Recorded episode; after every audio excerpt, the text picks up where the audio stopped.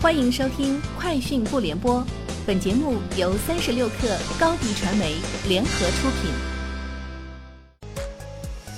网罗新商业领域全天最热消息，欢迎收听《快讯不联播》。今天是二零一九年一月二十八号。三十六克讯，春节期间，苹果产品启动新一轮调价。一月二十八号至二月二号期间，绿森数码官方旗舰店在天猫平台启动 iPhone Ten R。每天十点限量四千四百九十九元抢购，这一售价平均比其他平台再低五百元左右，再度下探至历史新低。三十六氪讯，滴滴出行旗下小桔车服和北汽新能源成立合资公司京桔新能源汽车科技有限公司。企查查信息显示，滴滴持股百分之六十七，北汽新能源持股百分之三十三。合资公司将整合双方优势资源。在新能源汽车运营、大数据应用、出行服务、网约定制车、充换电等领域深入探索布局。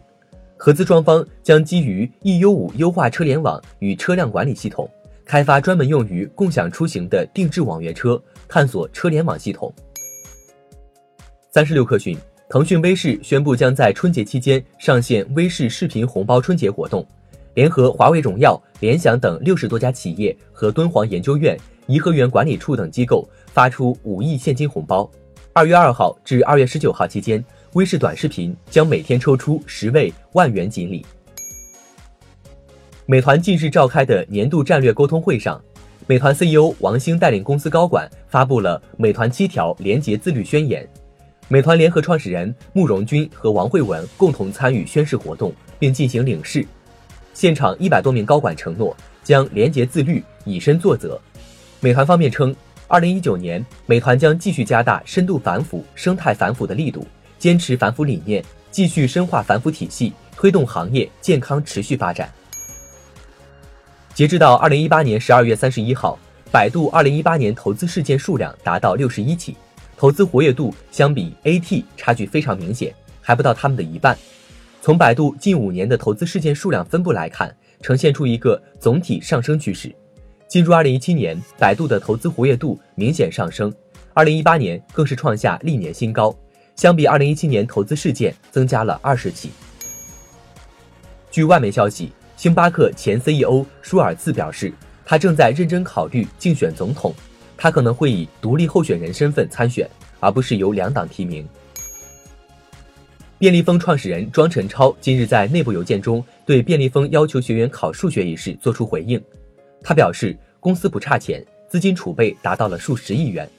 庄晨超表示，便利店业务每一天都需要大量的基于数学逻辑评估的小决策，数学逻辑好，绩效不一定超越预期；数学逻辑不好，绩效很难达成预期。